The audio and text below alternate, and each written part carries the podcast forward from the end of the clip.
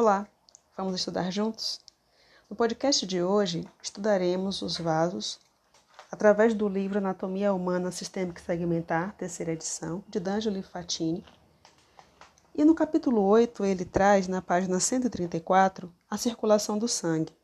No tópico 5.1, tipos de circulação, são abordados circulação pulmonar, circulação sistêmica, colateral, circulação portal.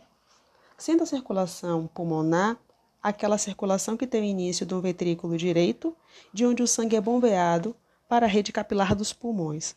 Já a circulação sistêmica, o autor aborda com a circulação coração-tecido, tecidos-coração.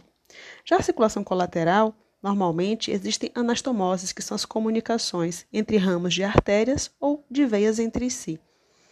A circulação portal, que é o último tipo de circulação abordada neste livro, é um tipo de circulação, uma veia é, uma veia ou uma artéria interpõe-se entre duas redes de capilares sem passar por um órgão intermediário.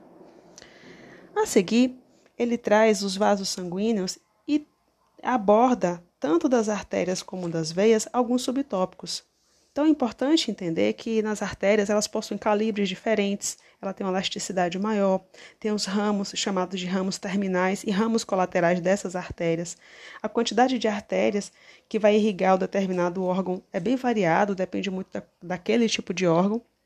E é onde essas artérias podem estar localizadas, mais superficiais ou mais profundas. Não é que existam artérias superficiais, elas podem mais estar mais distantes da pele ou mais próximas da pele, mas não existe o conceito de artéria superficial que você pode visualizar essa artéria. As artérias, em relação ao calibre, elas podem ser grande, médio, de pequeno calibre e até as arteríolas, o que diferencia bastante em relação ao diâmetro interno delas. Um exemplo, por exemplo, é que 7 milímetros existe em relação à artéria aorta. Do ponto de vista da elasticidade, as artérias possuem elasticidade a fim de manter o fluxo constante de sangue. E dos ramos, como eu comentei, são terminais e colaterais. A artéria braquial, por exemplo, que está localizada no braço, ela bifurca-se em outras duas, artéria radial e artéria ulnar. Então, os ramos terminais da artéria braquial são a artéria radial e a artéria ulnar. Já ramo colateral é quando uma artéria emite um ramo e o tronco de origem segue junto com esses ramos. Então, a maior parte das artérias elas acontecem da, da seguinte forma, como artérias denominadas de ramos colaterais.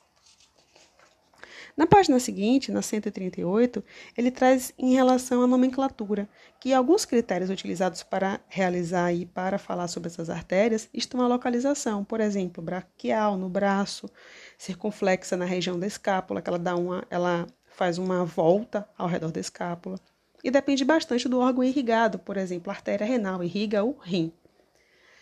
Já as veias, que em seguida o mesmo autor ele traz a como estudar as veias, da mesma forma, a forma, o calibre, que quais são as tributárias das veias. Então ele traz, por exemplo, que as veias, a formação de uma veia pode ser comparada à formação de um rio, afluentes que vão no leito principal, que vai se tornando progressivamente mais volumoso às vezes recebem numerosas tributárias e seus calibres aumentam de acordo que vão se aproximando do coração.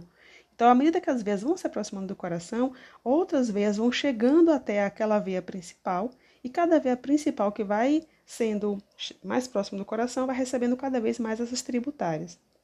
O número de veias é bem maior do que o das artérias, tá? Porque normalmente as veias elas vão ter, do ponto de vista histológico, uma camada muscular um pouco mais fina então, para aquela quantidade de sangue que saiu das artérias consiga retornar, ela vai precisar de muito mais quantidade de vasos para isso. Já as veias têm uma, uma, localização diferente das artérias, que elas podem ser superficiais e profundas. As superficiais elas são bem subcutâneas, elas estão bem próximas da pele e muitas vezes a gente pode visualizar olhando simplesmente no braço.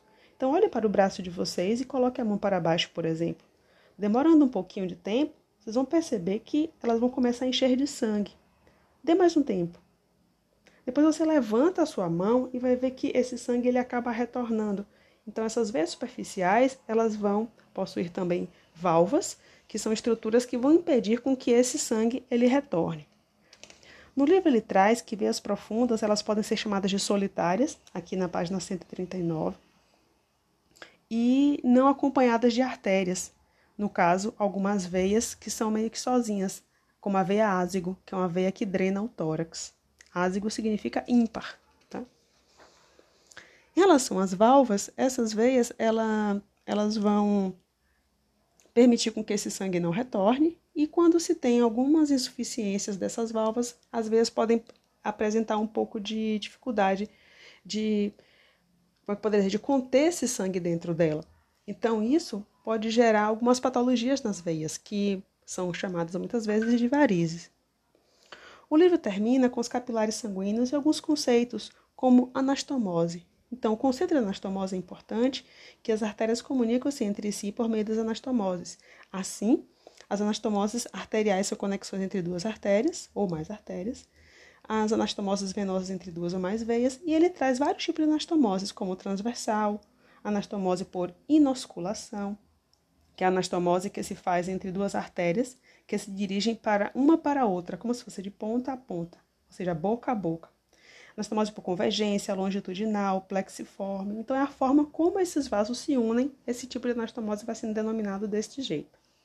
O livro termina com o estudo do sistema linfático, que traz então o sistema linfático, alguns órgãos linfóides, linfonodos, que é o órgão é, representado aqui, além do baço e do timo. No entanto, para o estudo do sistema circulatório do ponto de vista anatômico e dos vasos, eu sugiro que vocês pesquisem um outro livro que é chamado de Princípios de Anatomia e Fisiologia de Tortora. Eu estou disponível, ele pode estar disponível com as plataformas eletrônicas, como bibliotecas virtuais. E esse livro, Princípios de Anatomia e Fisiologia, um dos autores sendo Tortora, a 14ª edição, vocês podem seguir lá para o capítulo 21, que é o capítulo que fala sobre o sistema circulatório. Nesse capítulo 21 é a página 735. Depois vocês entrando na página 735, vocês vão é, localizar a página relacionada às vias circulatórias. Então, dentro das vias circulatórias, vocês podem olhar, deixa eu dar uma voltadinha aqui, 735, e lá dentro, na 759, vocês vão encontrar as vias circulatórias.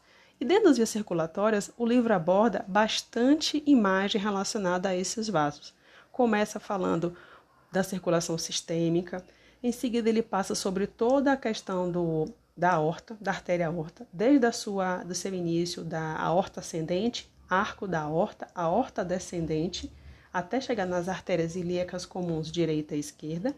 Então, o estudo anatômico dos vasos é muito importante observar do ponto de vista da visualização dessas estruturas.